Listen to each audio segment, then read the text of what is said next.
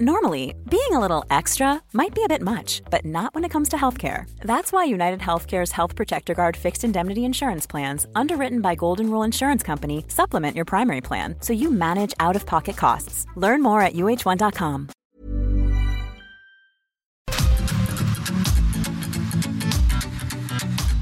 GastroLab es un lugar donde cabemos todos. Aquí encontrarás historia, recetas, producto, materia prima, vinos y un sinfín de cosas que a todos interesa, ya que con cocina y vino se aprende en el camino. Déjate llevar por el chef Israel Arechiga a un mundo delicioso. GastroLab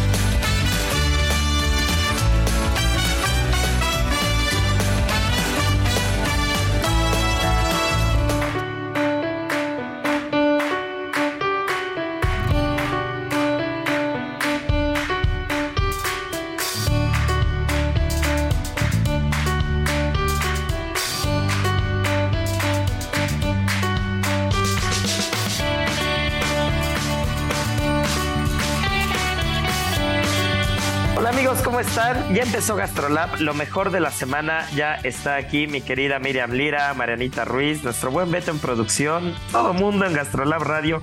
Tanto nos encanta que llegue el fin de semana en punto a la una de la tarde, porque tenemos información, y digo a la una de la tarde entre comillas, porque tenemos información de primera mano. Mi querida Miri, calientito como el pan recién salido del horno, el mero chisme, estás en el hoyo del meollo y directamente desde España te tuvimos casi casi que este que evitar que te fueras a dormir y que te vinieras a hacer radio con nosotros porque acaba de ser la premiación de los mejores viñedos del mundo.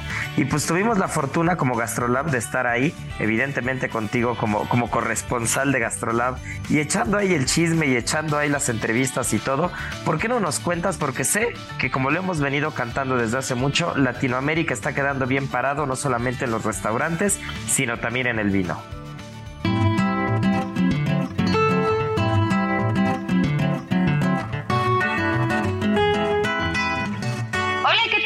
Nuestros amigos de Gastrolab? Híjole, Isra, de verdad que estoy feliz de la vida no podía estar mejor. Eh, me encanta ser corresponsal de Gastrolab. Este, de repente me dice mucha gente, ay, qué buen trabajo. Vives para comer, comes para vivir. Y pues la verdad es que sí, yo no me puedo quejar ni un poco. Y pues nos lanzamos hasta Logroño, a España, a La Rioja, para ser testigos de una de las premiaciones pues más importantes, bueno, que se está posicionando dentro de las más importantes del mundo del vino y que son los mejores viñedos del mundo.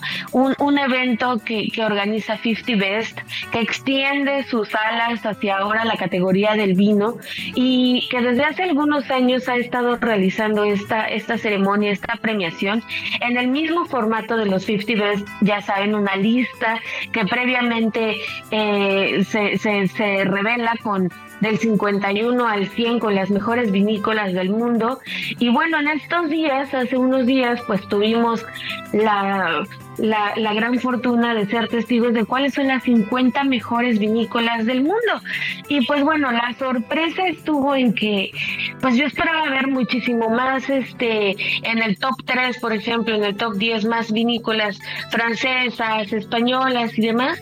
Y lo que más me, me llamó la atención de este certamen es que el número uno se la llevó una vinícola argentina que se llama Catena Zapata, que es liderada además por una mujer, Laura Catena, que es toda una apasionada por la Malbec, que puso en el, en, el, en el mapa eh, del vino a la Malbec Argentina como en, en un primerísimo lugar y su bodega este, se alzó como la mejor del mundo. Entonces ya saben, si quieren ir a, a conocer cuál es la mejor bodega del mundo, se tienen que ir hacia Argentina para conocer sus vinos, para conocer su historia también.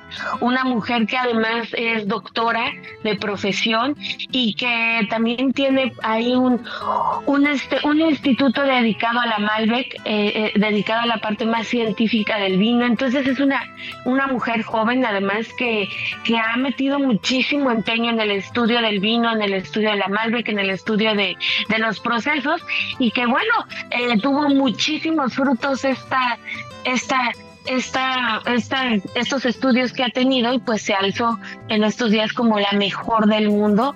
Eso por un lado. En el segundo lugar, una bodega que es conocidísima por todos, no solamente por el vino que hace, sino por la arquitectura que tiene, y es Marqués del Riscal que también por segundo año consecutivo se quedó con el segundo lugar.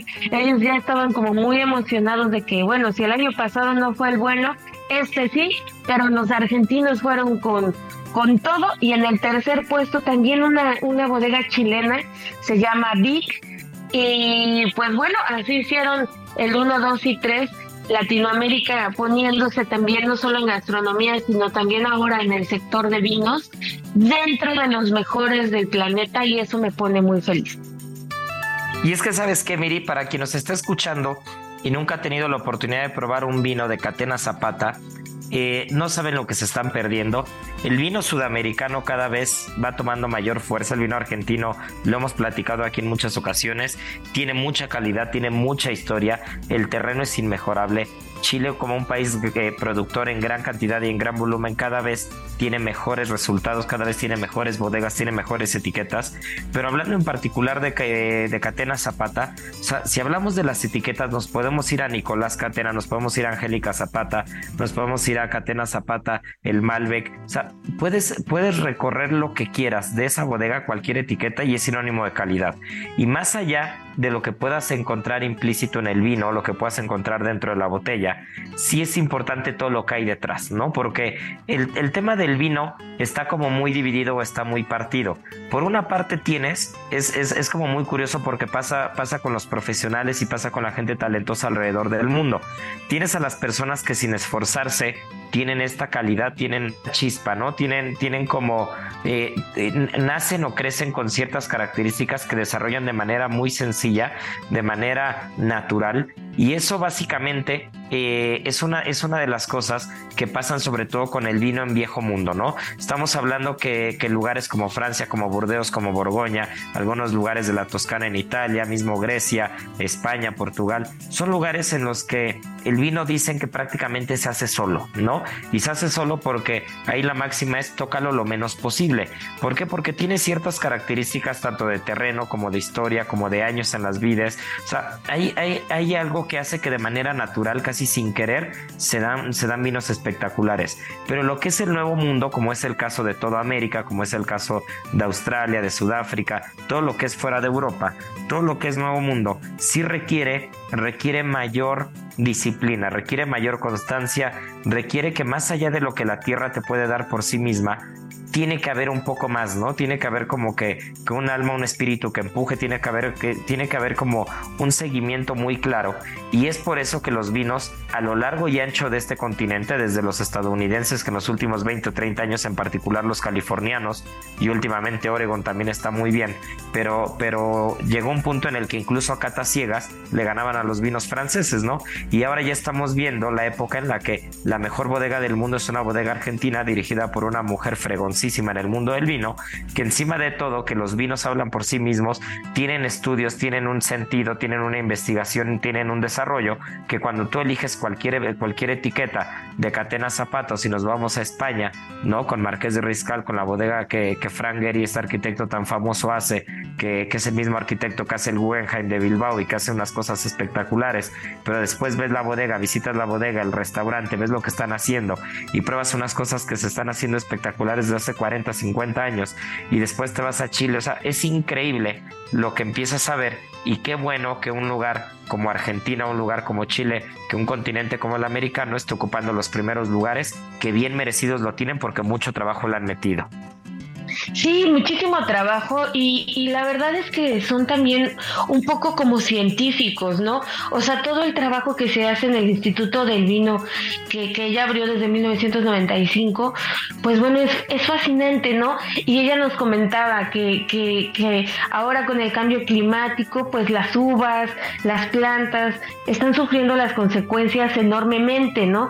Y entonces en este, en este instituto pueden, pues justamente, eh, ir estudiando, ir, ir, analizando, pues cómo ha, cómo ha cambiado el, el, suelo, cómo se ha modificado el terreno en donde están, este, incluso los vientos, este, los climas, eh, cómo pueden adaptar sus tradiciones y, el, y, el, eh, y en sí el terruño como para controlar no solamente enfermedades y problemas que puedan darse en los viñedos, sino pues motivar como para que más gente se vaya uniendo como al estudio de, la vid y que puedan este, preservarlo de la mejor manera, porque si bien eh, eh, el vino es, es, una de las bebidas más antiguas del, del, mundo, pues se ha ido modificando siglos con siglos con, con todos estos cambios que ha tenido pues nuestro planeta, ¿no? Muchos de ellos motivados por nosotros mismos, pero pues sí hay que empezar a hacer otras acciones más allá de, de solamente cosechar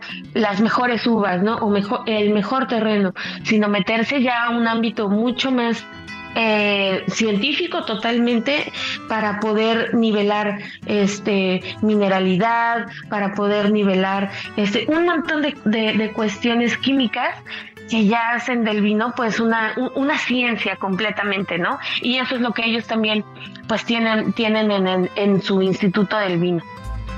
Y dime una cosa, Miri, ahora que estás en España y lo que has estado probando y lo que has visto en las bodegas y lo que has estado viendo, eh, ¿qué es lo que más te ha sorprendido? ¿Qué es lo que más te ha gustado relacionado con el vino?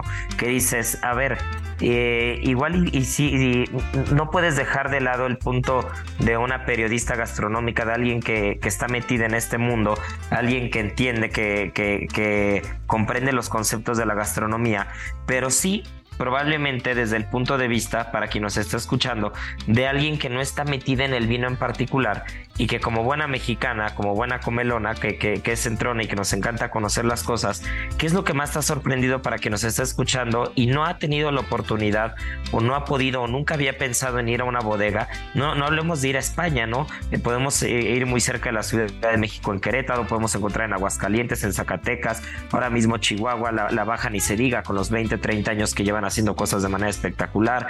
Eh, para quien nos está escuchando, ¿qué es lo que más te sorprende o qué es lo que más te gustó de ir a un viñedo, de conocer una bodega y de estar ahí físicamente, eh, entendiendo los procesos y entendiendo el vino desde el origen? Pues fíjate que justamente la parte que complementa a todos estos viñedos, bueno, La Rioja es una región hermosísima, vastísima, tienen más de 600 bodegas de vino, o sea que la competencia también entre ellos es enorme, o sea, tienes bodegas para aventar, para visitar en muchísimo tiempo, o sea, si fueras a una al año, pues no acabas, ¿no? Prácticamente. Entonces, me llama mucho la atención el interés que han puesto en la arquitectura y en la oferta gastronómica en cada una de estas bodegas y en la, pues en la oferta tan específica que tienen cada una para poder llamar cada vez a la gente, ¿no?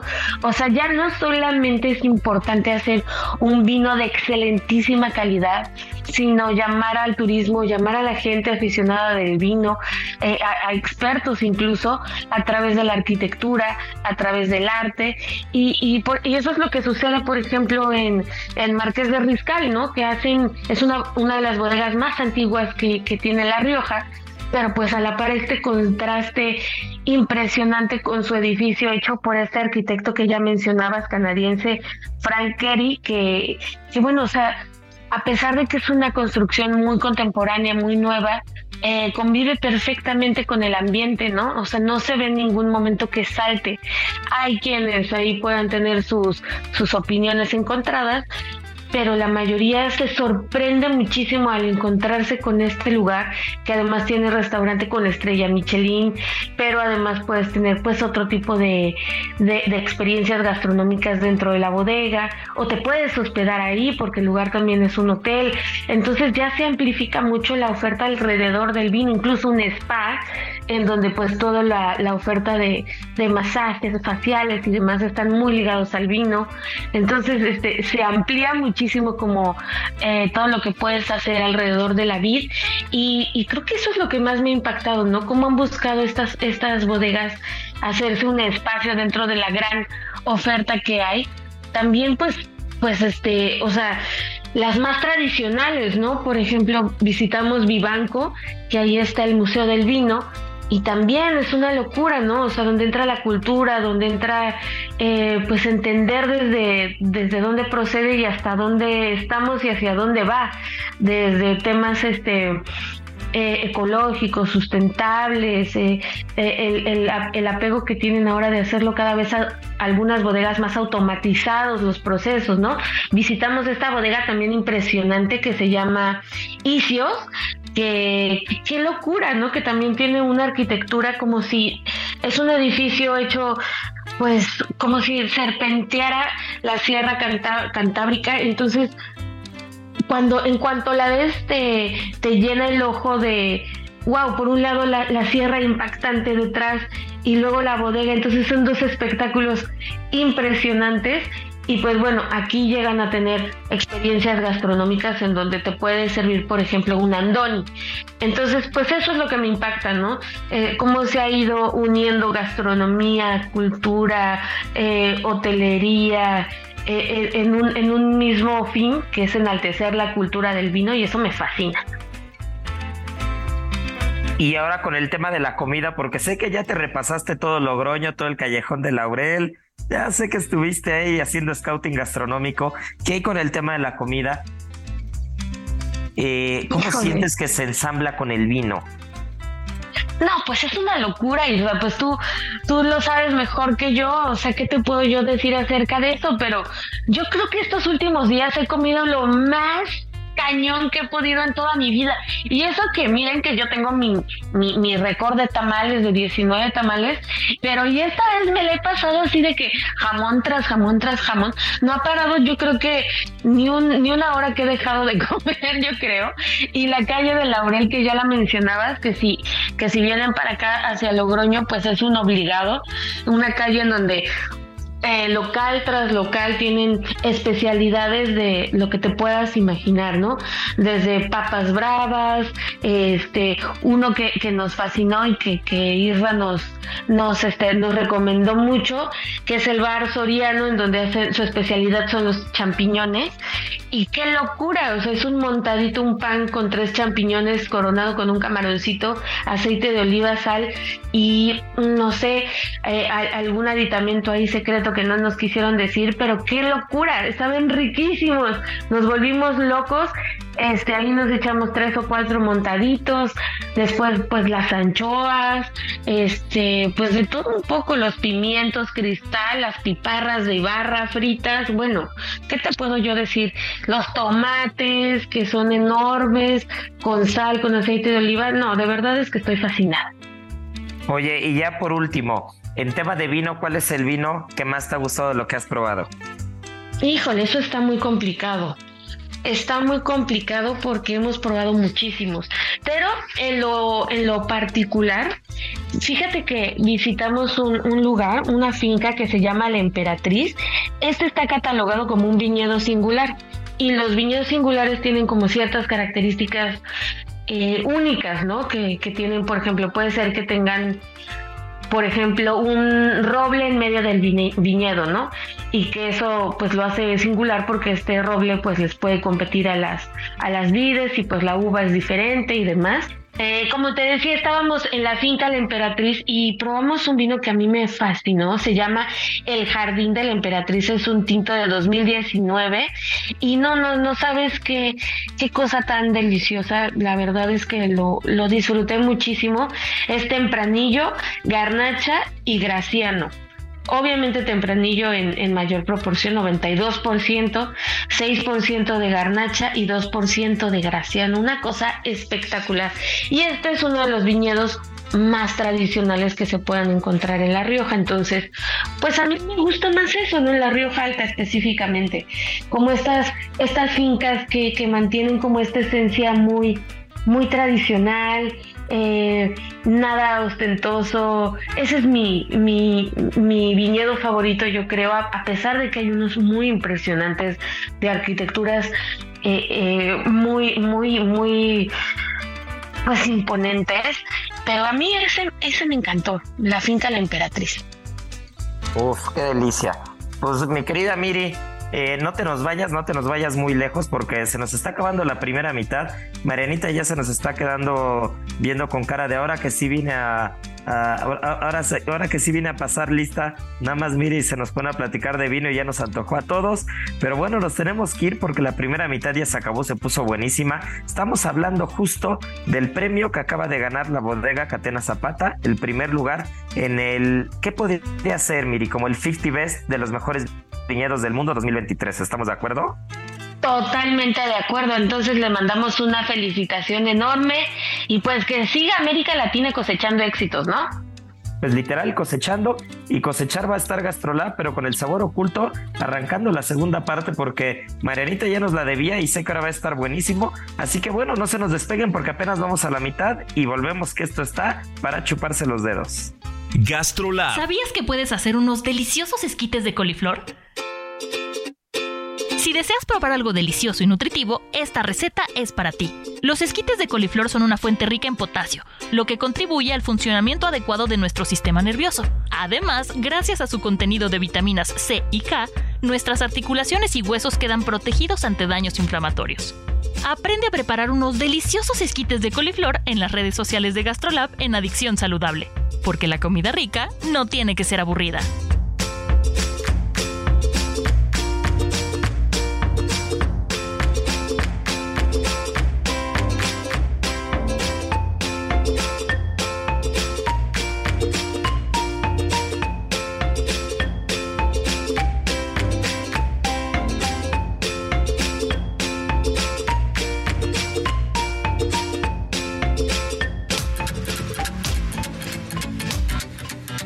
Gastrolab, el lugar donde cabemos todos. Vamos a una pausa y regresamos.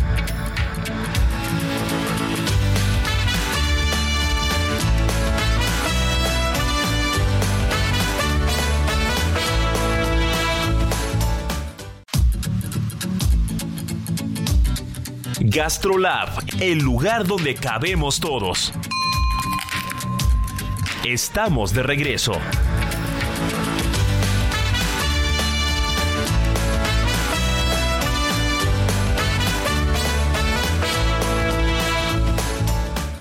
Gastrolab. Historia, recetas, materia prima y un sinfín de cosas que a todos nos interesan.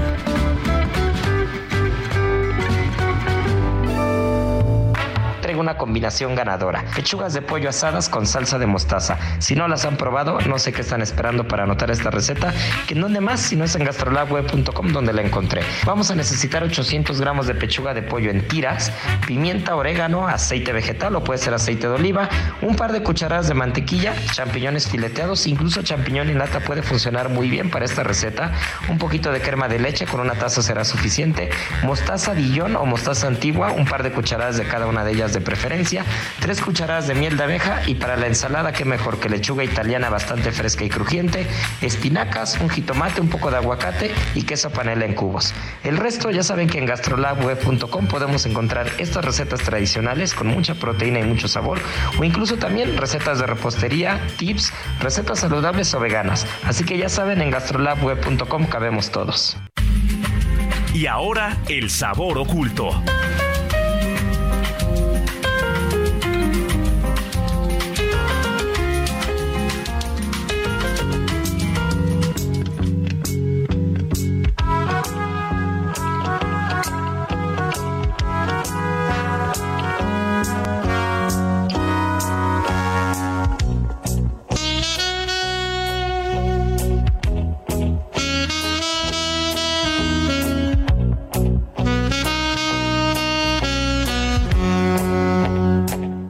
Pues ya estamos de vuelta y Marianita Ruiz, nuestra chef de cabecera, hoy tienes uno de esos ingredientes que, particularmente a nosotros dos nos mata, que podríamos usarlo en todo, todo el tiempo, pero ya nos platicarás ahora sí que los claroscuros, porque hay que ser cuidadosos, porque así como es de rico, es de aromático, es de raro, también es de peligroso. Así que a ver qué nos traes el día de hoy. Pues sí, el día de hoy vamos a platicar de una semilla que, si no me vas a dejar mentir, ha estado, eh, bueno, está de moda y está, eh, pues creo que más personas le empiezan como a descubrir, y empiezan a agarrarle el gusto, porque es de agarrarle el gusto porque es un sabor un poco extraño. Y estamos hablando de la batonca. Y como les decía, la batonca es una semilla de la familia de las fabáceas, es decir, es pariente de las habas, de las lentejas, de los garbanzos, de los guisantes, incluso de los frijoles. Pero que a diferencia de todos, eh, de todos estos primos que tiene, que los tenemos como muy, muy claros en la cocina salada, esta semilla eh, va muy bien y últimamente está siendo uno de los productos estrellas de la repostería. Eh, en muchos lugares lo conocen como zarrapia y es originario de América tropical, es decir, de Brasil, de Venezuela, de Perú, de la Guyana francesa, de Bolivia. Ryan Reynolds here from Mint Mobile. With the price of just about everything going up during inflation, we thought we'd bring our prices down. So to help us, we brought in a reverse auctioneer, which is apparently a thing. Mint Mobile unlimited premium wireless. Ready to get 30, 30, bit to get 30, bit to get 20, 20, 20, bit to get 20, 20, bit to get 15, 15, 15, 15 just 15 bucks a month. So, Give it a try at mintmobile.com/switch. slash $45 up front for 3 months plus taxes and fees. Promo rate for new customers for limited time. Unlimited more than 40 gigabytes per month slows. Full terms at mintmobile.com. Y actualmente los mayores productores son Venezuela, la Guyana, Nigeria y Brasil. Eh, el término de tonka proviene de, una lengua de los nativos justamente de la Guyana francesa y el primer país que, que la, que la descubrió y que la importó en 1793 fue Francia, pero ellos lo hicieron con fines eh, para aromatizar el tabaco, porque eh, como ya les mencionaba, tiene un, sabor y un olor, muy peculiar. Unos dicen que es a vainilla, otros dicen que es a clavo, otros a nuez moscada, otros a almendra. Yo creo que es un, un poco entre almendra y vainilla. Pero bueno, eh, lo que les comentaba Isra es que en 1868 se descubrió que esta semilla tiene entre el 1 y el 3% en ocasiones, muy rara vez, entre el 10% tiene un químico que se llama cumarina. Eh, este químico es bastante tóxico para la salud porque hace que tengas problemas con la coagulación de sangre, te altera el funcionamiento de los riñones y de los, del hígado. Pero bueno, eh, obviamente no nada en exceso y no es como que, que, que lo usemos como la sal todos los días, pero eh, hay muchos países en los que está prohibido. Por ejemplo, en Europa está prohibido y en, eh, digo, perdónenme, en Estados Unidos está prohibido su comercialización, su uso, eh, todo, así sea en la, en la farmacéutica, o sea, en, en los tabacos o para la perfumería está prohibido. Y en Europa solamente lo- los encuentran en muy pocas tiendas y tienen que ser bien especializadas para que mm, encuentres esta semilla. Eh, ahora, eh, ¿cómo la encontramos? Viene, eh, para quien no lo ubique, es muy similar a una almendra, solamente que un poco más flaquita y un poco más alargada y es color negro. Y para, para obtenerla, eh, eh, eh, cuando cae el fruto, cuando está maduro, lo dejan secar al sol, después lo abran, le sacan la pulpa y queda la semilla. Esta semilla igual le, lo ponen en un proceso de fermentación y es cuando queda completamente seca y entonces todos los sabores se concentran y al igual que la nuez moscada va a ser más aromática y más rica mientras más fresca se encuentre o mientras eh, más bien si la rayas como al momento vas, vas a tener como mejores notas. Eh, en España, por ejemplo, no la pueden vender como, como alimento como tal, pero sí como aromatizante, eh, muy específicamente para la parte de perfumes. Y pues bueno, como les mencionábamos, ahora es como muy utilizado en la parte de la repostería y ahora incluso ya le están eh, usando también eh, como por la parte de la coctelería, porque de verdad, eh, para quien no lo tenga como en, en mente, yo creo que eh, sabe como un poco a, este licor de almendras, ¿no, Isra? Y yo creo que si tuviéramos que, que hacer una mezcla de... eh, si tuviéramos que llegar al aroma y al sabor perfecto para poder igualar a la batonca, tendríamos que poner vainilla, vainilla de papantla, tendríamos que poner amaretto, tendríamos que poner esencia de almendra, porque ni siquiera es almendras, es la esencia de almendra, y acabaríamos poniendo unas gotitas de cianuro y con eso, con eso sería como, como el aroma ideal, ¿no? Porque realmente es eso. O sea, eh, es como una mezcla de todas estas cosas y, para quien no se le imagina físicamente, eh, es como si fuera una almendra disfrazada de vaina de vainilla, ¿no? O sea, es el tamaño de una almendra, la forma de una almendra, poquito más alargada, pero es negra y arrugada como una vaina de vainilla. Entonces es bastante curiosa, sobre todo, ya lo decías muy bien, Marianique, aparte de la parte gastronómica, la parte de repostería, eh, el tema de perfumería en particular se volvió muy famoso. Y no estoy muy seguro, no recuerdo muy bien la historia, pero hace como 10 o 15 años se, se descubrió, o en, alguna presentación de un perfume, eh, se, y si mal no recuerdo fue un perfume de una marca española, como que fueron muy claros o se descubrió por error o ellos mismos eh, como que como que eh, eh, dieron a conocer al público cómo estaba hecho el perfume o qué, aromáticos tenía. Y la batonca era la parte principal, no era como, como el aromático principal. Y a raíz de ahí, como que se empezó a poner muy famoso, sobre todo en los restaurantes de alta gastronomía en España. Y, finalmente era una cosa bastante curiosa porque eh, ya lo decías, no es originario de Sudamérica, es originario, o sea, es de los pocos productos que yo creo que podemos mencionar a Guyana como país productor de algo eh, en un tema alimenticio que tenga una relevancia gastronómica. Pero bueno, la misma palabra de tonka, ¿no? Ya lo platicabas. Y, es muy curioso porque es más fácil encontrar el abatonca en España o Francia que encontrarla en América. ¿no? Entonces, lo que, lo que tal parece que puede, que puede suceder es de que la que se, se produce y la que se cosecha y se, se, deshidrata y se seca en Venezuela acaba en Europa, la de la Guyana francesa acaba en Francia y la que acaba en Brasil me imagino que se quedará un poco en la zona, pero es casi imposible encontrar esta especie en otro lado que no sea en tiendas especializadas gastronómicas o de perfumería eh, en Europa, ¿no? Entonces, nosotros así fue como la acabamos consiguiendo. Hace muchos años nos la pudieron traer de España y todavía tenemos unas pocas, pero, pero sí las guardamos celosamente, ¿no? Sí, porque aparte la verdad es que al ser creo que un poco clandestinos son muy caras.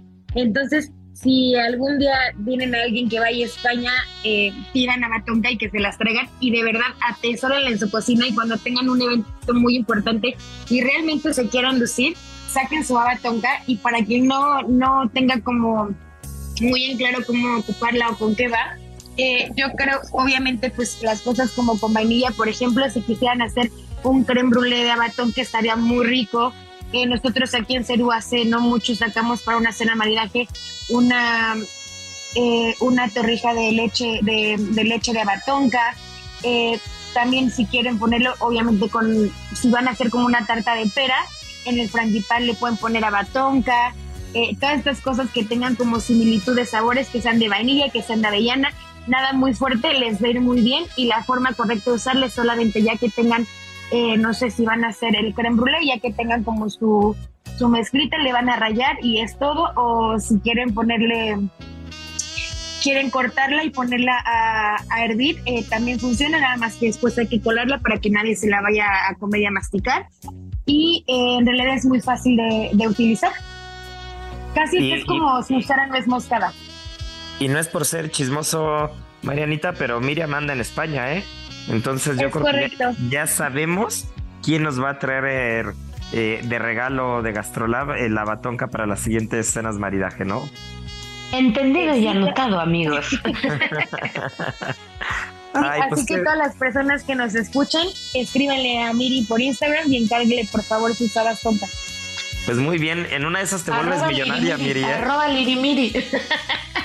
ya llegó el momento, el momento de recuperar los gastos de los euros. Exacto. Porque, cada pieza la puedes vender a lo que quieras, ¿eh? Créeme que aparte dura muchísimo. O sea, sí dura muchísimo sabiéndola usar correctamente. Eh, sin ser excesivo, porque ya hablamos del tema de la toxicidad por sí misma, que es inherente, al igual que, que lo es en, en, la nuez moscada, al igual que lo es en ciertos productos del día a día, que, que, lo hemos platicado aquí infinidad de veces, ¿no?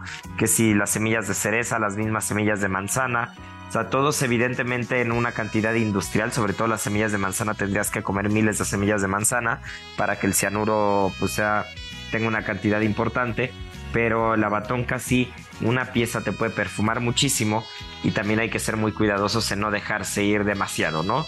Entonces, pues creo que el sabor oculto de esta semana estuvo buenísimo, Marianita, y ya que hagamos el siguiente postre, en Cerulomas para ya sea para la cena maridaje o para la carta, pues ya estaremos invitando a quien nos esté escuchando y que, que se quedó con la cosquillita de probar la batonca, de saber a qué sabe, a qué huele, cómo se ve, pues ya estaremos anunciándolo, ¿no? Las 8 de GastroLab.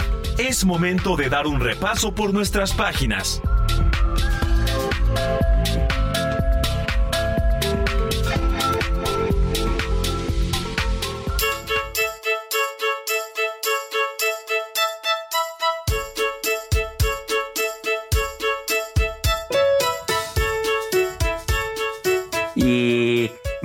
Otro de los temas que traíamos pendientes, porque ahora lo hicimos al revés, ahora empezamos eh, hablando de otros lados, hablando de los vinos, hablando de las bodegas, de los ganadores, pero una de las cosas que, que no podemos dejar de lado son las páginas de GastroLab y un gran, gran, gran cocinero tomó las páginas y es una de las personas con las que más me he entendido, eh, justo de los invitados que he tenido en los programas de televisión, que recordemos que Gastrolab no solamente está en radio los fines de semana, está los días viernes en la, edición impresa El Heraldo de México, entre semana nos pueden encontrar justo en la mañana, 11 de la mañana nos pueden encontrar en Gastrolab, eh, cocinando en la televisión, y recién tuve de invitado a Javier García, una de las personas con las que más me, eh, con las que más me he entendido de las que más me gusta su filosofía y qué buena cocina trae.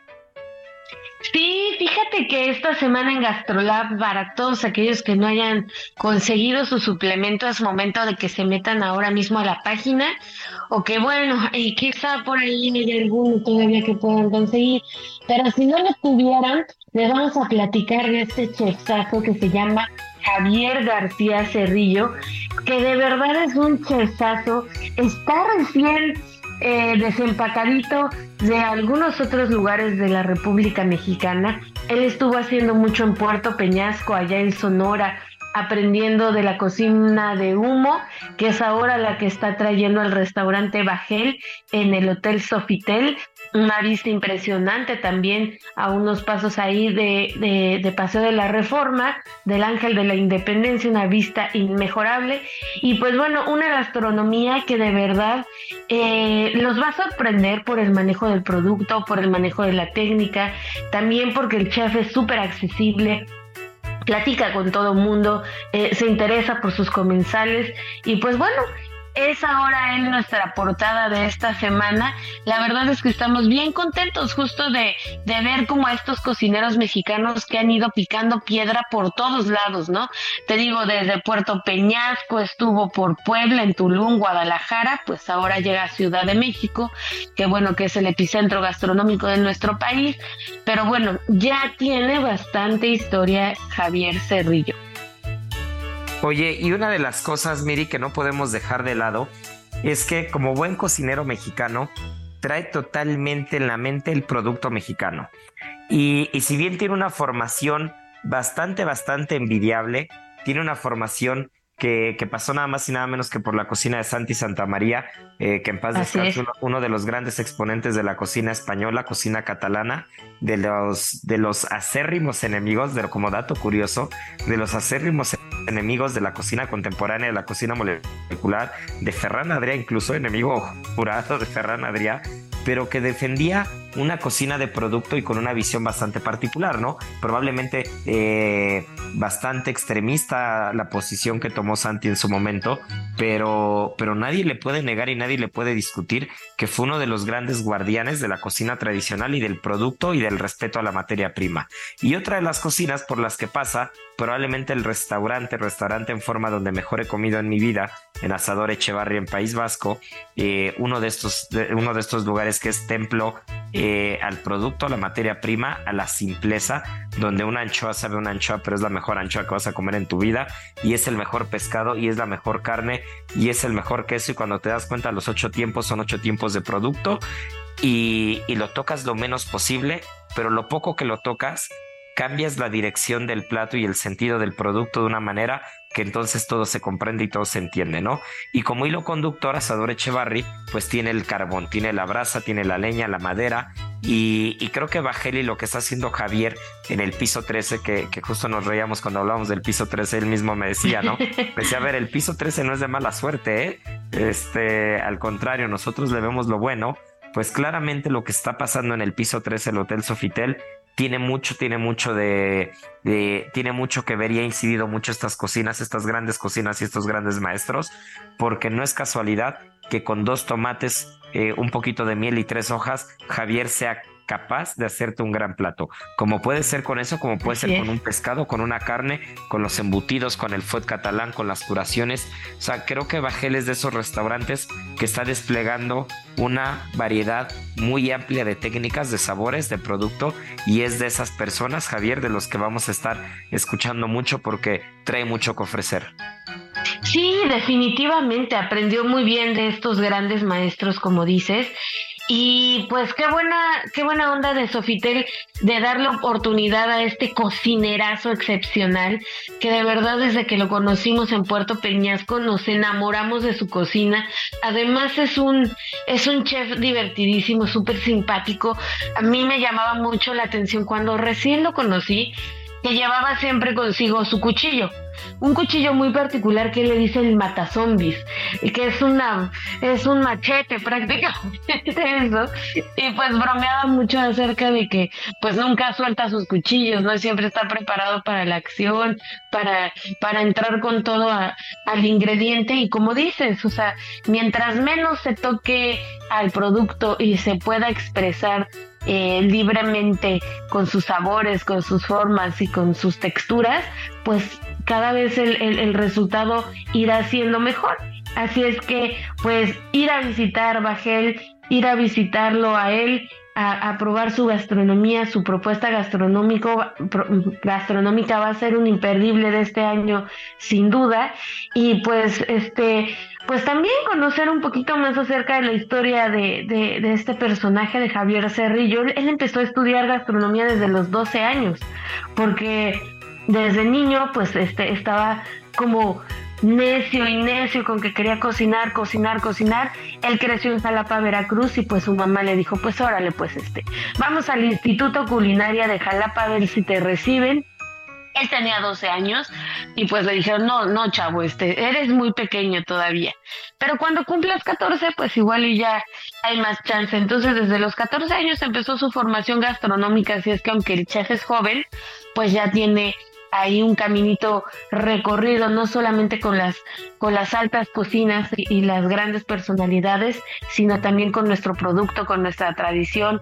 Entonces, sí, sí, sí le ha como que macheteado también nuestro querido Javier. Pues ya nos platicaba, ¿no? Las páginas de Gastrolab que desde niño pues no, no seguía la pelota de fútbol, sino seguía los casos y las cucharas, ¿no?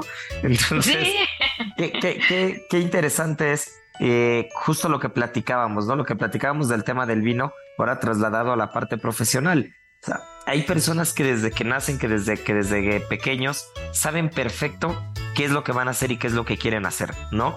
Y yo creo que ese es el caso de Javier, porque ponerte a platicar con él de producto, ponerte a platicar con él de materia prima, de técnica, de brasa, de curaciones, de madera, de cocina de Sonora, de cocina de Veracruz, de cocina española, de cocina vasca, lo que te pongas a platicar con él, se nota de inmediato que hay un gusto, ¿no? Que hay, que hay un amor, que hay una pasión y esa pasión es lo que te mueve y esa pasión es la que puede hacer que, que 10 años después, 15 años después o 20 años después pues estés llevando un restaurante como siempre lo soñaste con las características que te imaginaste y con el tipo de cocina que te gusta hacer, ¿no? Entonces, eh, no es broma cuando digo que México se está convirtiendo en uno de los epicentros de la gastronomía a nivel mundial.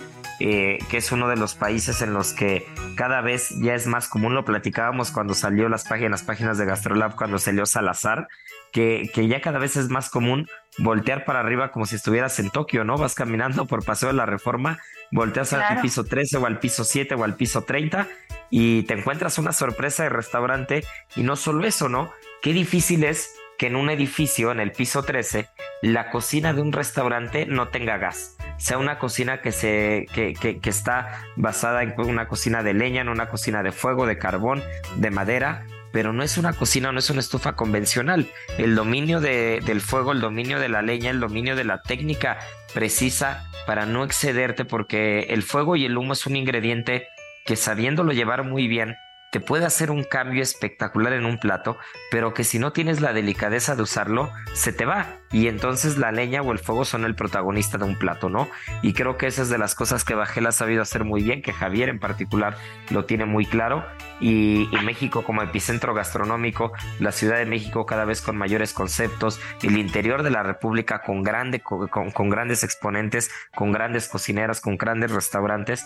Creo que, creo que no, es, no es sorpresa que, cada vez encontremos más y más lugares ocultos que se están dando a conocer y que van a estar dando mucho de qué hablar en los siguientes años. Definitivamente, definitivamente. Y nuestra labor como comensales, ir a visitarlos, ir a descubrirlos, compartirlos, comer delicioso, eh, pues nada, apoyar a la industria que, que, que, que lo necesita mucho. Entonces, no sean envidiosos de su conocimiento cuando, cuando encuentren un gran restaurante y por favor luego, luego mándenos un, un, este, un mensajito ahí por redes sociales para que podamos compartirlo con toda la gente y vayamos y probamos y pues hagamos nuestra crítica. ¿Por qué no? GastroLab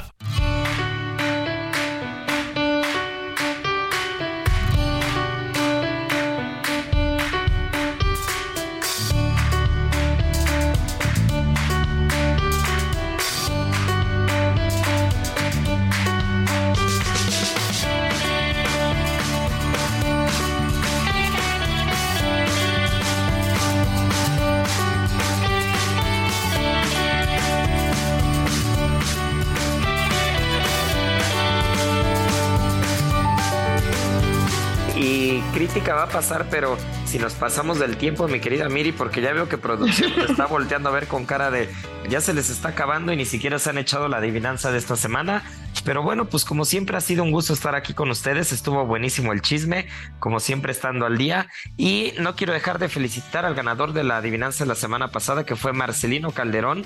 Muchas felicidades. Y la adivinanza esta semana, ¿por qué no la hacemos bastante fácil, Miri?